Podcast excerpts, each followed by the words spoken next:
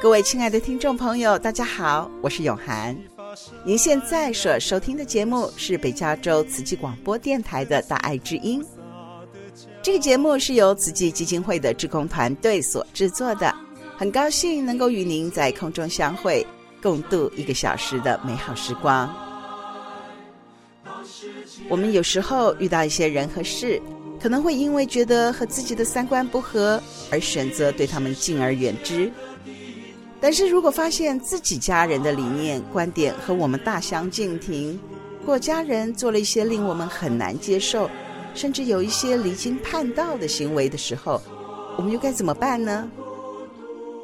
在五月份的节目中，谈到了良好沟通艺术里面所谓贴负面标签的这个话题。得到了许多听众朋友们的回馈。今天的节目中，我们再度邀请到德州大学奥斯汀分校的教育硕士，目前在圣荷西慈济人文学校任教的阮文宇老师，来和听众朋友们继续聊一聊我们在和别人沟通的时候有关接纳的这个话题。用心制作的好节目，就在大爱之音。首先，请朋友们先来欣赏一首大爱剧场《恋恋情深》的主题曲《你我之间》。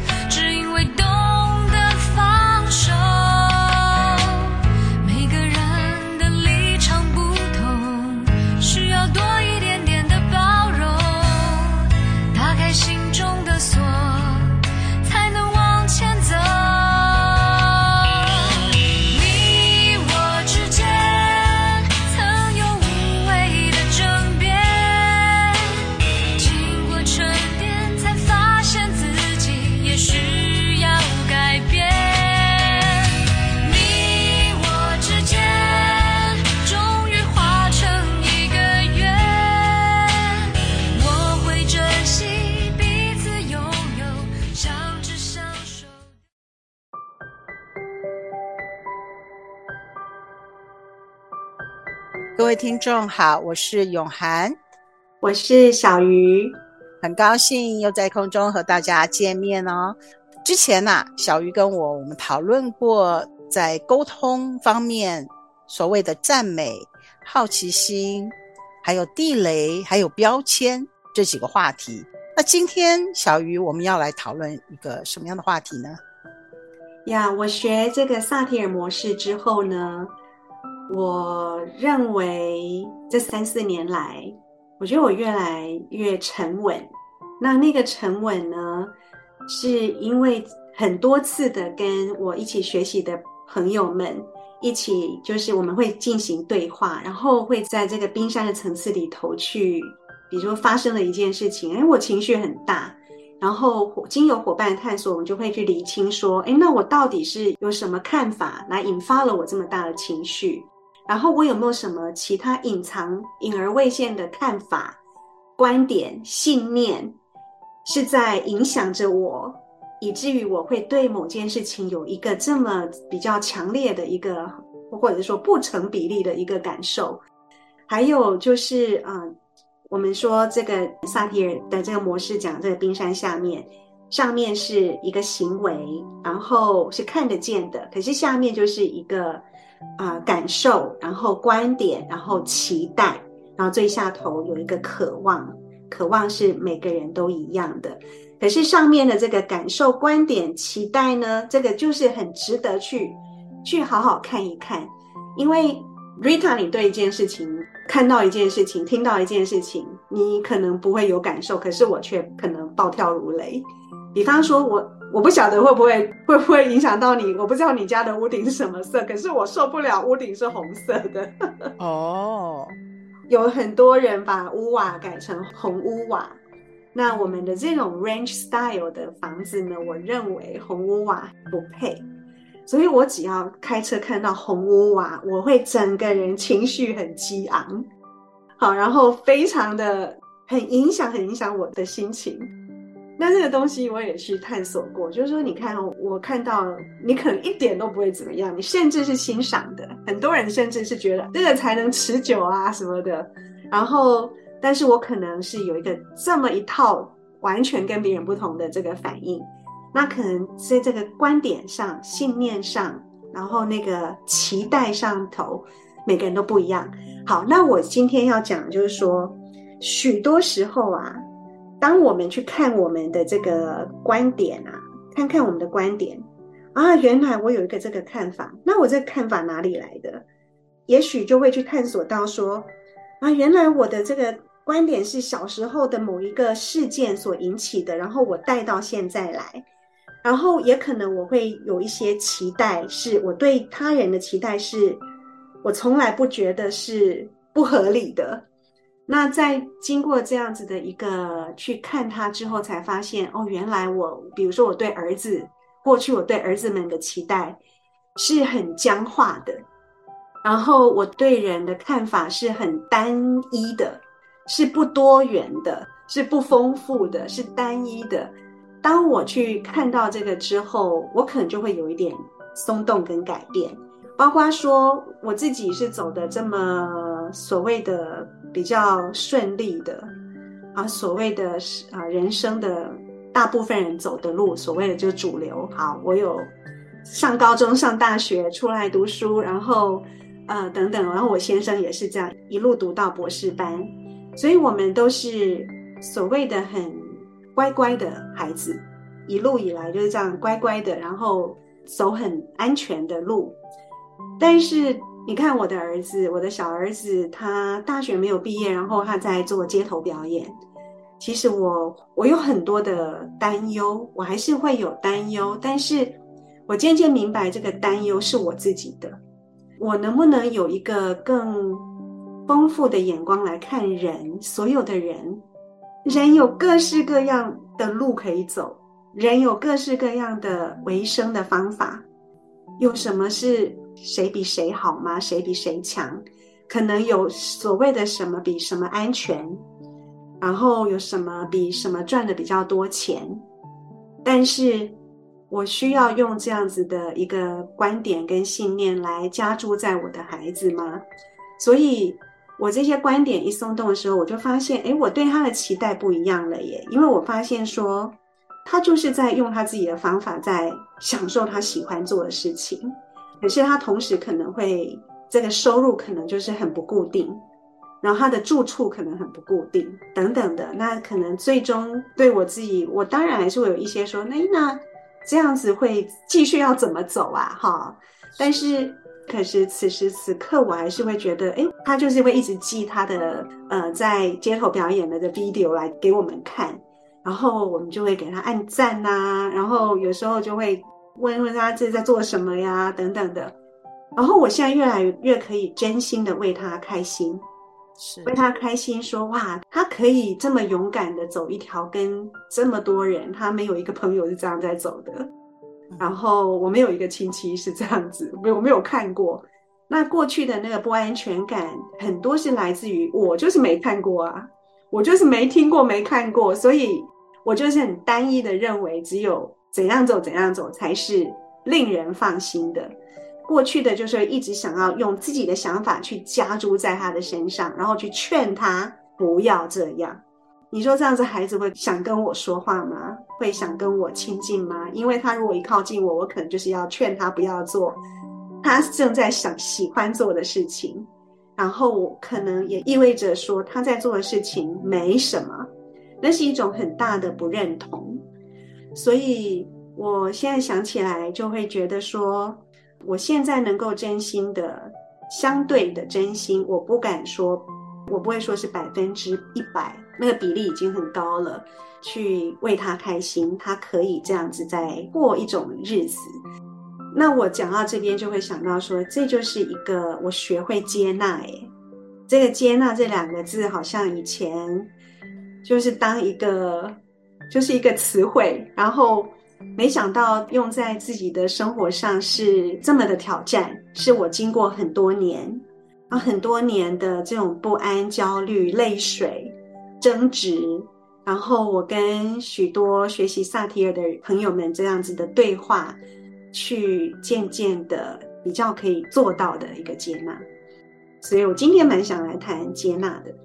我前两天有看到一个文章，也就是讲到里面有一个孩子，他念了大学，然后他其实念了第一年，他已经发现他自己是不适合继续的学他的这个科系，就是学牙医。可是父母当然会觉得说，这个职业这么好，好不容易考进去了，当然是要继续念下去呀，哦，就极力的鼓励他，一直希望他能够继续的念下去。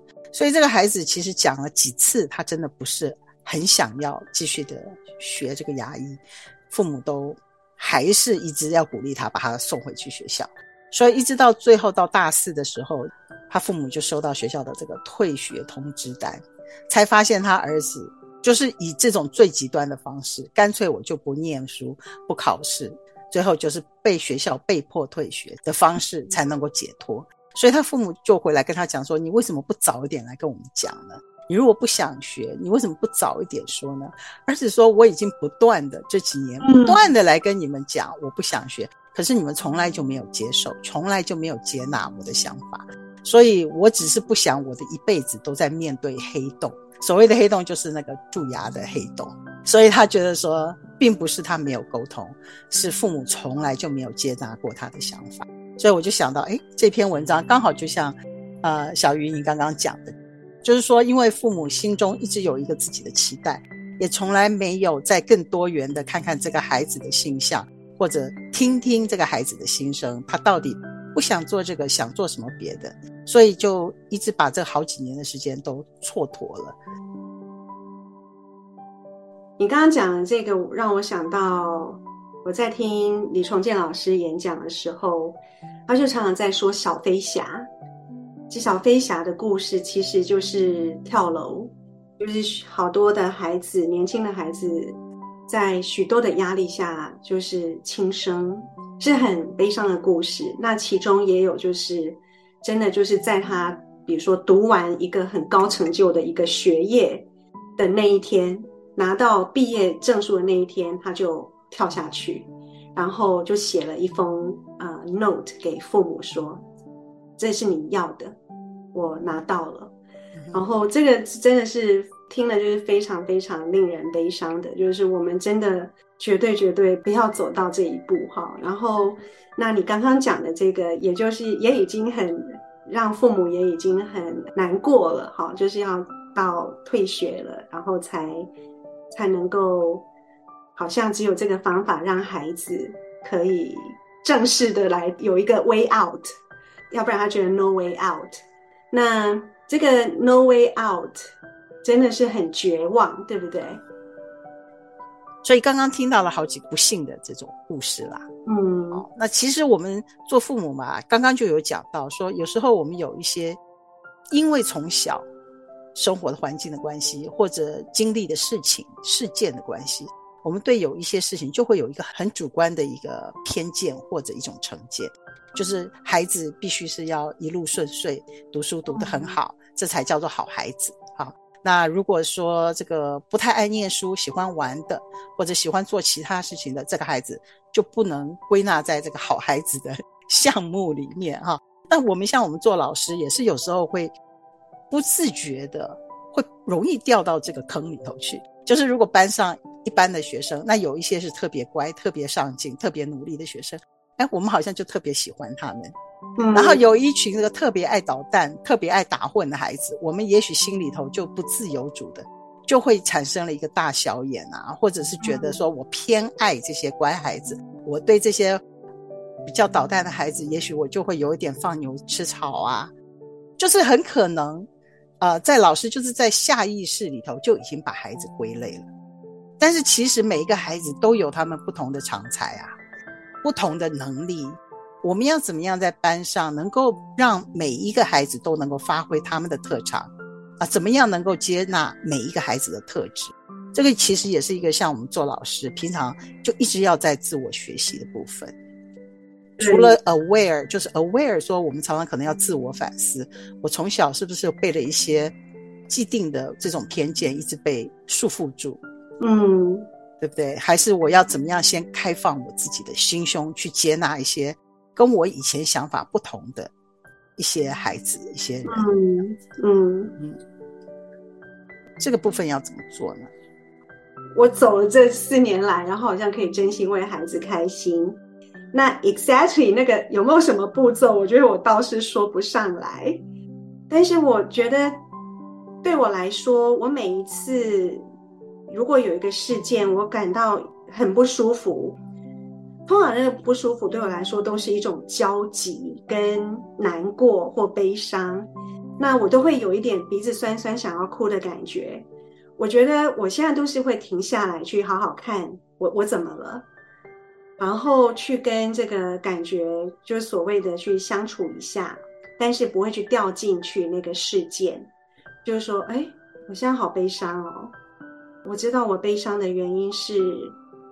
刚刚儿子跟我说了一件事情，然后我感觉到我有点点担心，然后我的悲伤是我觉得我现在我不能做什么，所以我我好难过，然后我就可能就是让那个难过的情绪让它在身体里头这样子流过去，它就是一股能量嘛，然后它流过去，其实一股感受流过去，其实其实几十秒就过去了。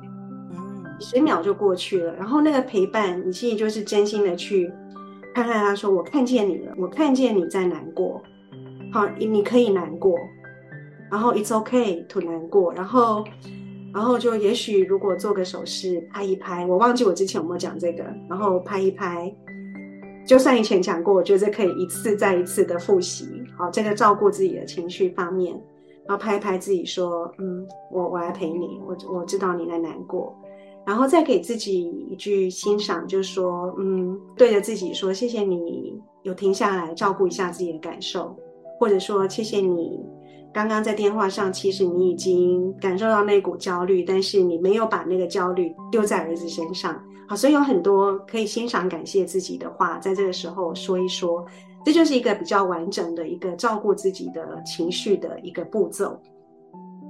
每一次我去做这样子的时候，就是怎么说，我不是在逃避，啊，我没有去看这个孩子的情境带给我的一些冲击，那我有去看他，然后去梳理他，需要的时候我会去找人对话，我会去找人对话，说我到底 care 的是什么，然后那我要为自己做些什么，那如果说我有什么需要去对儿子说的，那我可以怎么说？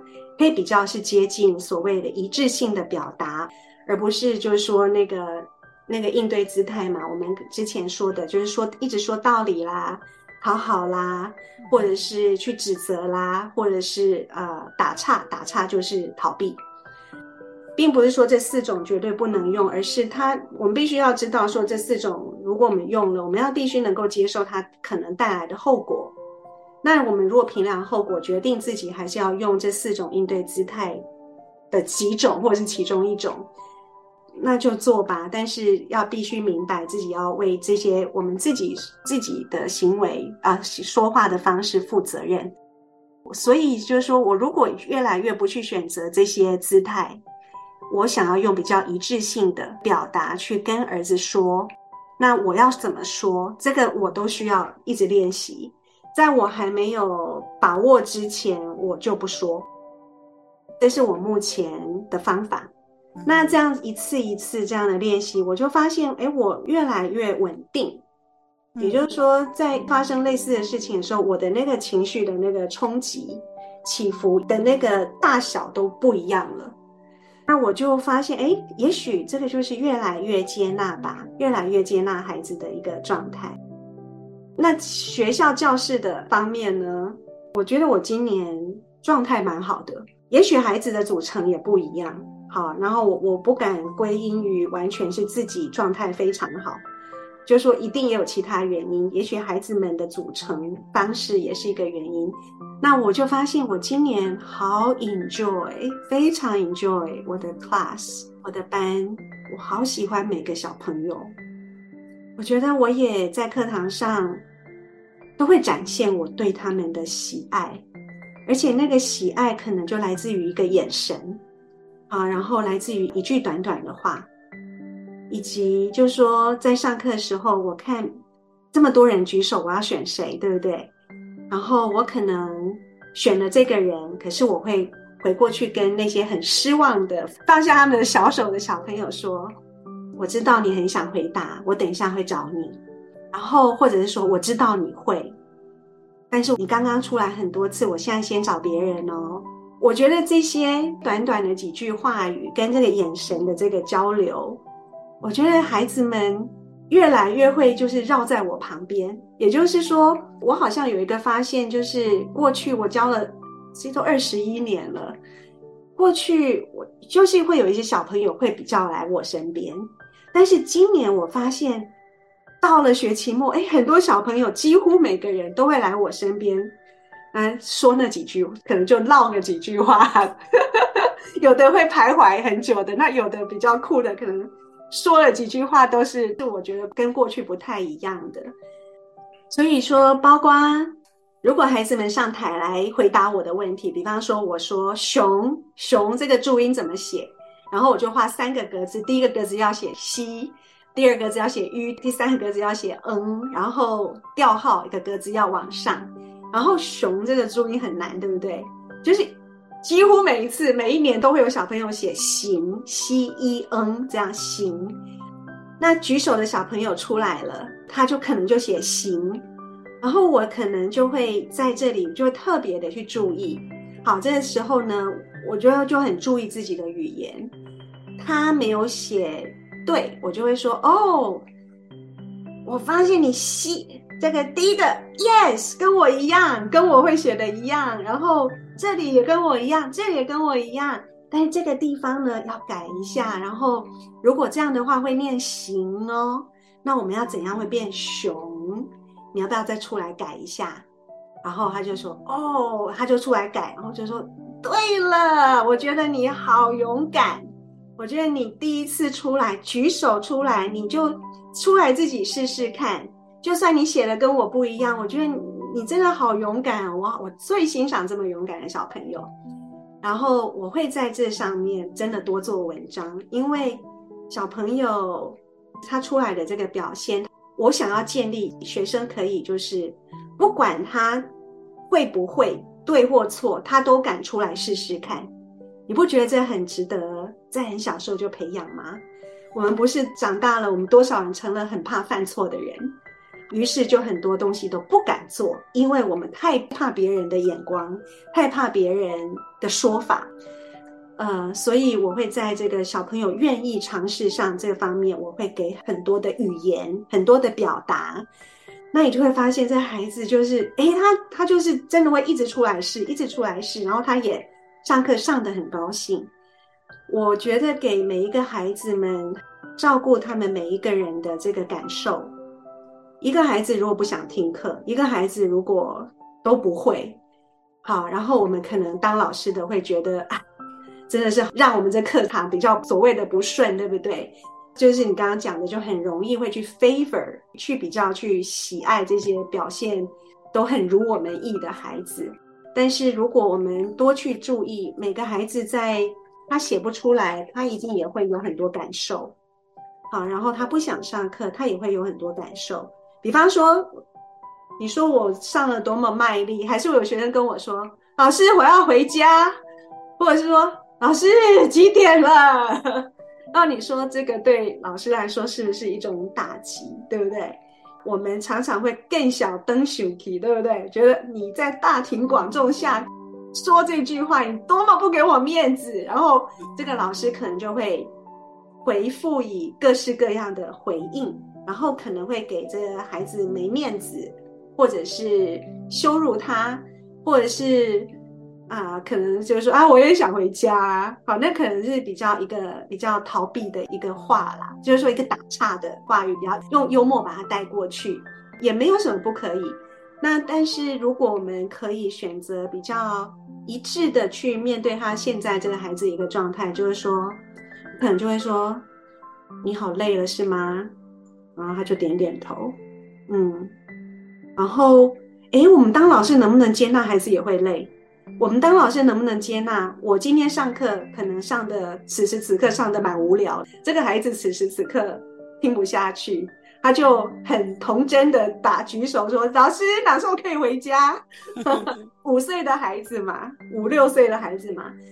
我问他说：“你累了是不是？”他说：“对。”我说：“哦，我知道了，我知道你很累了，但是谢谢你。”这么累，你刚刚的前十分钟，我看到你还是很认真听，我要特别谢谢你哎，哎，Rita，你觉得这样我孩子听到了你是什么感觉？对，就是孩子能够有一个被接纳的感觉，就是他的感受有被接纳，嗯，我觉得这个是非常有力量的。对啊，然后我就会接着说，那我我还有一些事情要说完，我要请你再多做一下哦，谢谢你。如果实在很难过，你再告诉我一次，好不好？然后，其实这样子，这个孩子他通常就，我我不是要把这个当成策略，而是这是我的经验。经过这种接纳他的感受，接纳他此时此刻他受不了，然后我回应他，然后我做一些表达，谢谢他。诶，虽然这么累了，刚开始他不是一直无法专心哦，他还是有他他专心的时候哦。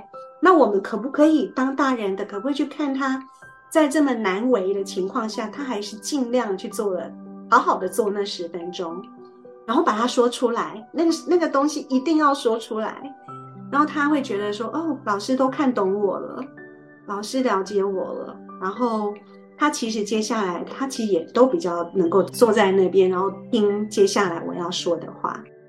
我不知道我这样回答。我讲的蛮久的，不知道怎么回答，因为他刚刚给我的问题，觉得很棒啊！就是我们讲到说接纳，好，就是怎么样能够让自己接纳自己，或者是自己去接纳别人，或者别人感受到你的接纳。这个接纳这个艺术，就是说需要练习啊。其实我们在教学的时候也有讲到说，你要让这个学生能够。打开他的大脑，开始学习。他要有三个很重要的，第一个就是他感觉到他是安全的，啊啊。第二个他感觉他是 good enough，他是够好，嗯。啊，那第三个就是他觉得他 belong，就是他是属于这里的。嗯。所以刚刚小鱼老师的例子就是有，就是不管他孩子有什么样的表现，对不对？嗯。他是被老师接纳的，所以他觉得他是 belong。然后他刚刚如果就算是拼错了一个注音符号，可是小鱼老师也是说这个也对，那个也对，那个也对，只有这里可能需要修改一下，可以修改成怎么样？他会觉得他 good enough，所以他会很愿意去学习，也会很愿意融在这个环境里头，啊，因为他觉得他是整个被接受、被接纳，然后他在这里也能够有贡献，好，所以刚刚小鱼老师的例子我觉得很棒。对啊，我顺带一提就是。我今年除了我自己，我认为我自己状态也好，也不错。然后我在疫情的时候去上了芭蕾舞课，然后我很喜欢。我从小有学跳舞，但是我都学着比划比划的。但是我我对舞蹈就是我好爱看，然后我也很很常常梦想自己在能够在那边随着音乐，然后做出还不错的一些舞蹈动作。我特别喜欢中国舞跟现代舞，但是我附近的地方就是早上，我比较喜欢早上去上课，有芭蕾舞课，是一位七十多岁、一位很资深、很有经验的中国来的芭蕾舞老师。那我就发现，他就他就跟我们说，他从来没有教过这么基础的，因为我们这是一群妈妈们嘛，然后真的是那个骨头硬得不得了，真的跟老师的其他的学生真的，如果要来说是真的是天差地别。但是老师就说，但是我很愿意教你们。他说我从来没有教过这么基础的班，那。但是他说：“我要你们每个人出去，每个人都变美，因为我们因为学芭蕾舞，对，把自己挺起来。他认为一个人注意随时注意自己的姿态，然后挺起来就是美。我为什么要说他呢？因为我就注意到这个老师，他在教课的时候，他会去表达，几乎对每个学生都会有 attention，然后他会说一些话。”他说：“哎，这个地方做得很好哦，然后你撑很久哦。比如说，我们脚要跨在一只脚，然后踮起脚尖，然后可以撑，看可以撑多久，这样手放开，不会扶着 bar 这样子。然后或者是他就会说啊，你跟来的时候多么的不一样啊，等等的。我觉得自己没有当学生久了，再去体验一下当学生，从老师那边获得的一些。”肯定的表达，我必须说，就是老师的这个表达，他也不是在那边说很棒啊，什么那些很虚无缥缈的，而是他就是很精确的说出我哪个地方做得很好，那哪个地方还要怎么样的调整，就是我会觉得他给我很大的一个 inspiration，inspire me。就说：“哎，我我这个当学生的经验，就是更让我觉得我要对每个学生这个表达要更 frequent、更长一点，然后更到位一点、更精确一点。所以我认为这可能也是让我这一年就就是更特别 enjoy 的一个原因。”对，我们刚刚是讲到对着班上的学生哈，其实这个同样的道理就是 apply 在家里头，嗯，对，跟自己的孩子、跟自己的先生，或者说甚至是跟自己的公婆啊、岳父岳母啊，或者同事，其实这整个都是可以同样的道理，都可以运用在人际关系的任何一个方方面面。对，讲到这个，这个刚刚就是讲到一个表达嘛。就是说，我们常常说这个学萨提尔的这个模式，其实我从李崇建老师这边，他是发展出一个好奇，去对人好奇。那我在之前有讲到说，那个乒乓球对话，当一个人说一句话的时候，你能不能展现出十句好奇，不踩地雷啊？然后不踩地雷，记得吗？就是。呃，不要说教，不要说道理，不要去命令他，然后不要引导到自己的期待。比方说，我不想学钢琴了，然后可能这父母的那个好奇，可能最终就是引导到我希望你继续学。这个你不断的好奇，孩子都还是会感觉出来的。那我们能不能纯然好奇，发生了什么？发生了什么？你怎么会不想学了呢？好，然后。哦，然后这当中还是可以继续的去提供一个一些表达，就是说，哇，你都已经这么不想学了，可是你前三天你还是每天练习这么久，我觉得我真的很欣赏你，你怎么可以做到这样？好，那这个不是要去策略说啊，我要用这样的策略让他愿意继续学哦，哦，我们要真的是真心的在看到什么就表达什么，所以我我都会。想要传达就是说，这个光好奇还不够，就是因为有些时候人家对方是不回应的。哎，今天怎么样？学校怎么样？他不回答，对不对？这时候我们的表达就要进来，表达要跟着好奇同时在进行，甚至在刚开始就是说我们要改善关系，有时候我们关系很不和谐、很僵、很很紧绷，其实多表达。多表达反而是反而是我觉得比较更前面的表达，我觉得有好多东西是我们放在心里没说出来的，你同意吗？嗯，比方说，哎，我前几天跟一个人说话，他说他跟他先生关系就是还蛮紧绷的，但是哎，跟他讲一讲之后，就发现，哎，其实他好欣赏他先生好几点哎，嗯。啊，然后包括阿先生，阿叔先生好认真工作，然后当然他自己也是工作的人，他是他们是双薪，那但是他说他先生真的很认真工作，他讲了好几点之后，我就说，你先生知不知道你这么欣赏他这一点？”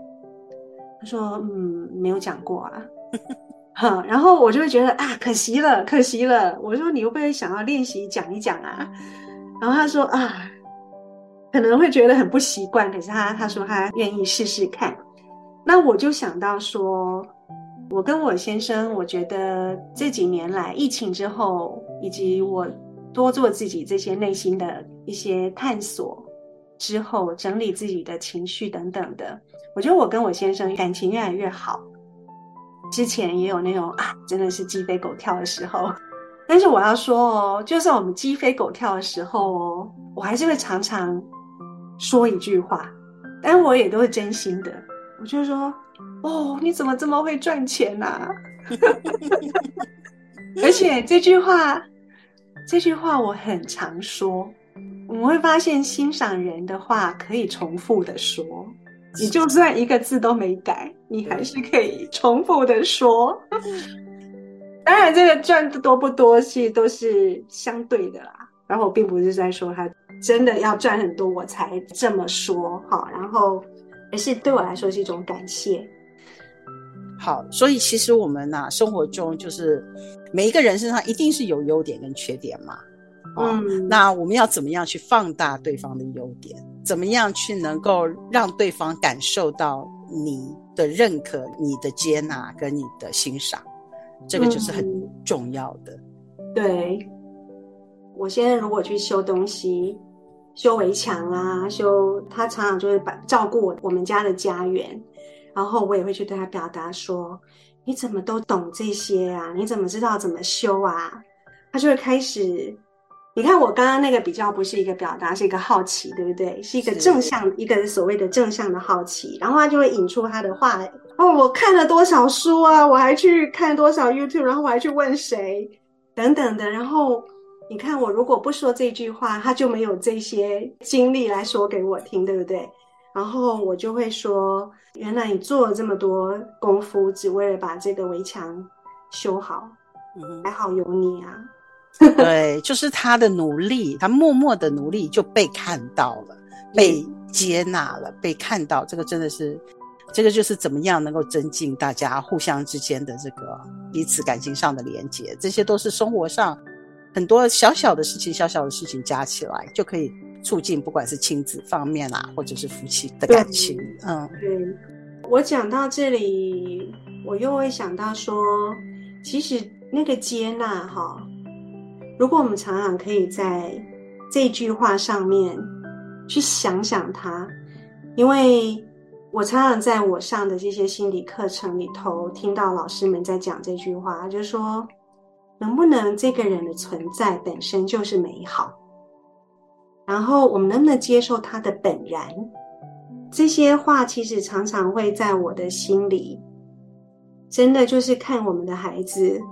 说实在的，我们在他们出生的时候，他们存在就是这么美好，对不对？就是无条件的接纳，无条件的爱。对，然后，所以如果我们能够当父母的，我们也是饶了自己啦。说实在的，这种阶段我会比较舍不得看见亲子因为一些事情，然后关系弄到就是很冲突、很僵。那明明就是这么爱彼此的，可是尤其是在高中阶段哈，我觉得这种真的要升大学了，很多的那种关系就会变得非常的紧张，看得会很舍不得。就是说，许多东西一定是要这样吗？我们有一定要上什么大学，人生才会顺遂吗？还有一定要读什么 major 才会美好吗？这些真的值得大家去深思。如果我们在这个地方松动了，其实我们去看孩子都可以比较能够去看到他的努力，他已经在努力的东西。我们在他已经在努力的事情上面去放大、去欣赏、去表达，我觉得这对双方绝对都是一个双赢。嗯，讲到这个，我就想到一个例子。那时候我的老二是在休学的阶段，然后他休学阶段也是我，就是真的也是那种很焦虑的阶段。那时候疫情都住在家，其实我们之间有还是有很多冲突。但是因为我常常在提醒自己这句话，然后有一天我出去散步，然后他开车回家，然后在我们的那个 driveway 旁边，然后我远远离他好几步，我就大叫他的名字，然后满脸的微笑说 Owen，然后就这样看着我。然后就是我好像觉得奇怪，我有什么什么好消息吗？他说 What's up？我就说我看到你就很高兴啊。然后你知道他做什么吗？我他就靠走靠近我，然后把我像一卷卷起来的地毯这样直直的这样抱起来，这样抱起来，然后把我移位，就是抱起来，然后直直的把我放到一个地方，然后放下来。然后这个这个这个互动让我觉得很开心，很一直很。觉得记到现在，因为那就是一种流动。那个时候，无论他的那时候的状态，我那时候还不是在一个很好的一个内在状态。我虽然还是有那么多的焦虑，跟他很多的冲突，但是我那一刻看到他，我就表达出我看到他有多高兴。一个儿子这样的一个存在，就是这么的美好。所以，我觉得这就是我们可以多多表达的部分。今天感恩小鱼老师的分享，那我们下一次再来跟听众朋友们聊其他的相关话题。谢谢大家聆听，好，感恩。请听众朋友们来欣赏一首好听的歌曲，《路要自己走》。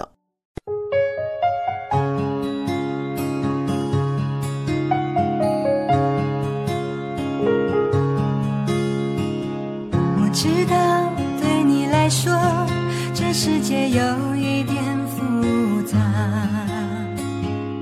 我知道你肯付出，却不懂该如何表达。我知道你不喜欢承认世界的伪装。我知道关于未来，你有自己的想法。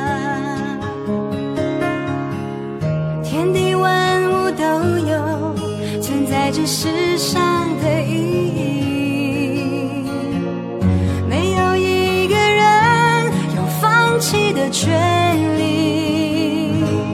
我会牵着你的手，但是路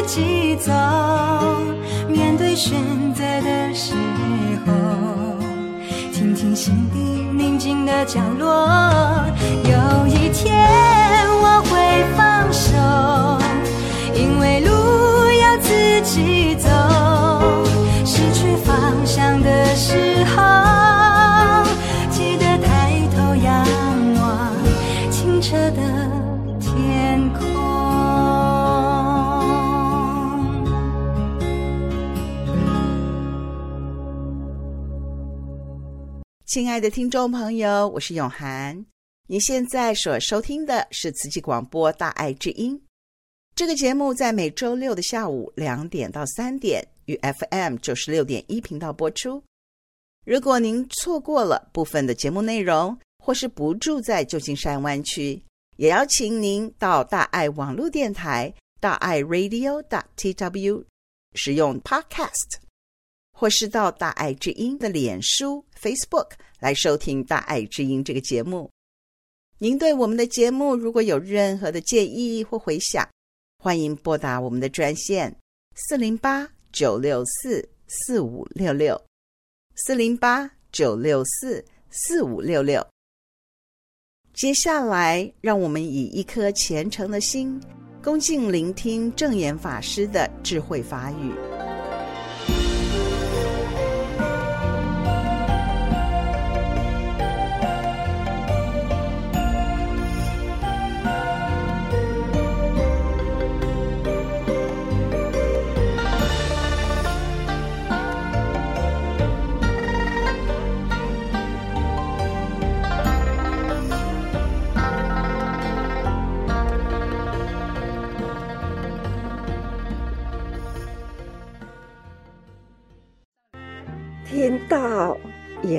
看到了，啊，真正的呢，了解在当地的灾区了，真的是非常的紧急。看到夏威夷菩萨们呐，开始了启动了，相信各位菩萨跟。师父应该都是一样的心态。当地现在呢，那灾区啦，是那样的的紧急，而且呢是很沉重。我们有心要去帮助，我一直都说要帮助人的人呐、啊，要平安。所以呢，当灾情还不很清楚，还没有稳定下来，我们要去帮助呢，还是不宜这样的时间去。不过也已经过了这么多天了，应该都是呢，慢慢清楚我们。要去了解、收集这灾情，我们要如何帮助？一向呢，一向，我都说，紧急的时候赶快呢，给他们呢有一个身心的安抚。你们真诚的要做这一件事。我打从内心的欢喜，欢喜的就说：“菩萨情啊，启动在有灾难的地方，我们呢，已经呢，大家共同的心愿汇合起来，人少力薄。”人呢就那多波了，要那一当大家呢愿意汇合起来，这样的情重，那个情啊，结有情啊，那个情的加分，所以力量就会加速，也是呢加强，所以看到各位。这样真诚的诚意，要去帮助他，所以我说我的心啊，总是呢心生欢喜。当然不忍心受灾难人的苦，同样我也是呢心生悲悲情啊，就是因为悲情，我们才要呢快速大家呢共同来帮助他们。我们可以尽心力，期待大家呢，要把人人照顾好，为帮助人的人，总是呢要安全。在受灾难的地区，我们如何呢给予他们有感觉的抚慰与帮助？我们都赞成。只是呢，当地啦，在夏威夷，可能人手不大够，所以师父点了讲，平常平时都是爱菩萨救生啦。不过这一波的灾情这么重，我们要菩萨招生呢，也可以在这个时候。有心人，有情人，大家愿意投入，我们就可以招呼这一群，跟我们可以合作去付出。我相信现在是双管齐下，一部分呢是有。有志一同，我们跟那个救好。那一方面，苦难人呐、啊，我们要如何呢？帮助他们安稳身心。最后是叫做双管齐下。啊，要双管齐下呢，大家人呢，在这个时候，在行菩萨道。菩萨呢，要走的路啦，要平稳哦，要人人呢互相照顾哈，平安身心平安呐，才能照顾稳定更多人哦。安尼知影啦哈，也是真欢喜哈，百家三十周年庆哈，三十而立了哈，实在是。很欢喜哈，那期待了。我们在三十三十年过去了哈，我们现在呢，应该是很稳定，而且呢，这持续的，不管是姻缘呐等等，都很成熟。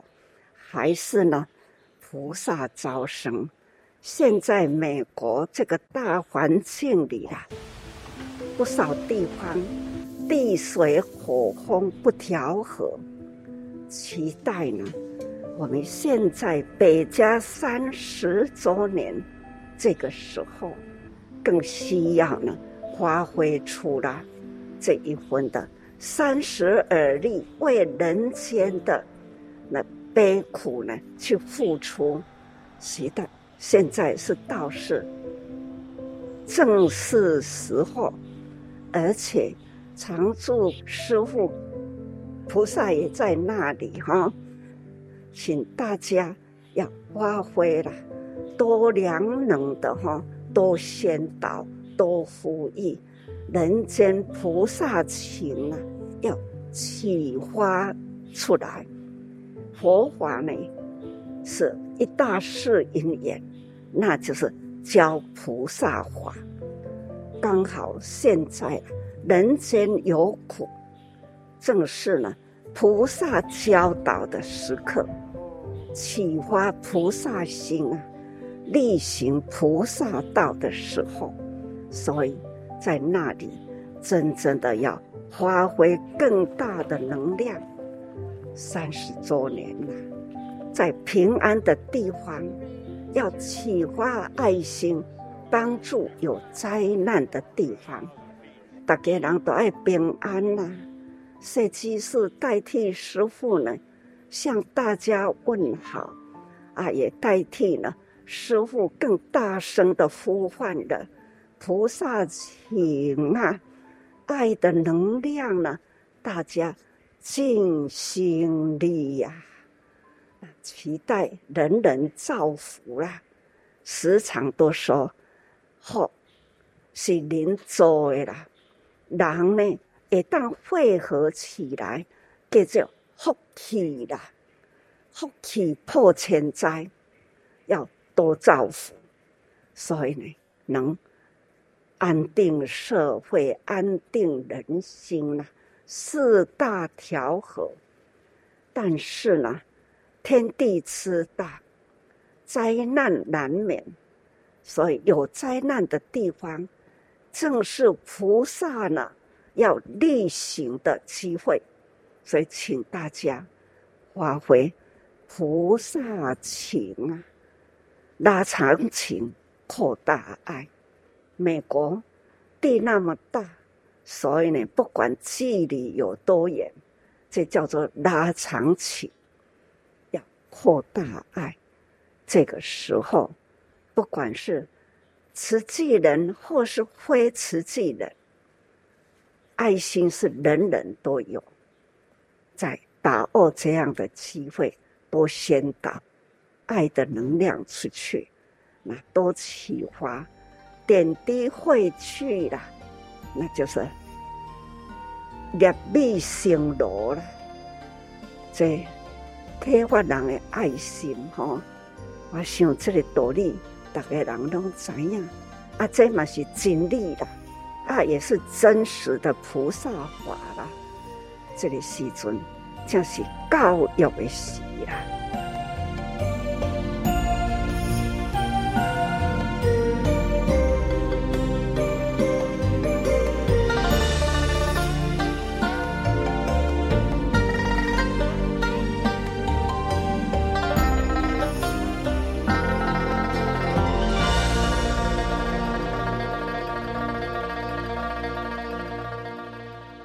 以上证言法师开示的录音是由大爱电视台所提供。亲爱的听众朋友，我是永涵。